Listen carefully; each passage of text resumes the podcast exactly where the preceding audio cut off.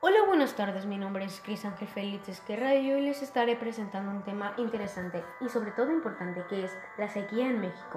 Para ello, entrevistaré a una estudiante de ingeniería ambiental. Mucho gusto, Emily Salazar Esquerra. ¿Qué tal, Emily? Para empezar, te haré unas preguntas para conocer un, un poco más sobre ti. ¿Dónde vive usted actualmente? Nací y vivo en Culiacán, Sinaloa. ¿En qué institución se encuentra estudiando? Actualmente estoy estudiando en el Tecnológico de Culiacán, curso la ingeniería ambiental, como usted ya lo había dicho, y estoy presentando una materia muy importante que es ecología y desarrollo sustentable, que se conecta mucho con este tema que vamos a hablar el día de hoy. ¿Sabía usted que estamos en sequía actualmente? Claro, además de que Sinaloa es uno de los estados en más riesgo de perder el agua. ¿Qué opina de la sequía en México? Opino que deberíamos de poner más atención hacia estos problemas, ya que solo se le da atención a los problemas económicos y esto es algo que también afecta directamente nuestras actividades cotidianas y nuestro día a día.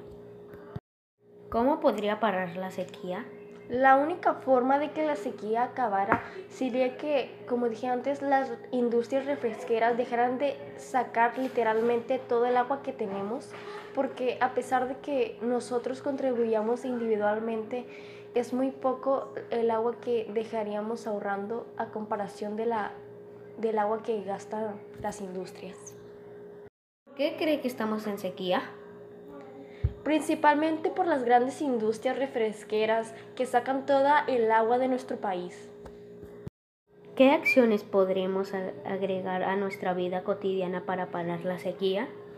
No necesariamente pararla, pero sí no contribuir tanto a ella. Sería, como siempre se ha dicho, utilizar menos tiempo la llave abierta, ya sea bañándonos, lavando los platos, lavándonos los dientes, las manos, reutilizar toda el agua que podamos y llenarlas menos, no llenar albercas en nuestras casas, porque eso gasta demasiada agua. Y como decía, reutilizar todo el agua que sea posible. Si vamos a regar las plantas, que sea con el, el agua que gastamos de los trastes o cosas así. ¿Cómo cree que la sequía nos afecta? Pues en algún momento llegaremos a literalmente no tener agua cómo esto nos afecta, pues no podemos hacer nada como nuestro día, día a día actualmente. Viviremos en una situación muy horrible. ¿Cómo cree que esto afecta a la población? Esto acabará con la población ya que el cambio climático empeorará, hará demasiado calor, se gastará demasiado luz porque empezarán a utilizar demasiado el aire y eso también contamina demasiado acabemos contaminando más. ¿Cuándo cree que la sequía acabará? Cuando literalmente toda la gente sea posible de concientizar del daño que nos están haciendo todas las industrias, debido a que ellas son las que más gastan agua.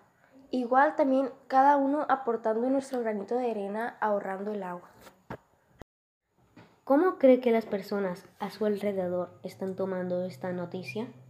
realmente no se les ve muy interesadas o prácticamente no saben nada del tema. Son escasas las personas que ven noticias y realmente no se les está dando mucha importancia o mucha información sobre el tema. ¿Cree usted que se pudo haber prevenido la sequía? Claro que sí, no es necesario llegar al borde del colapso para poder hacer algo por nuestro planeta. Esto ha sido todo por hoy. Agradezco a Emily por habernos apoyado en esta entrevista. Que tengan excelente día.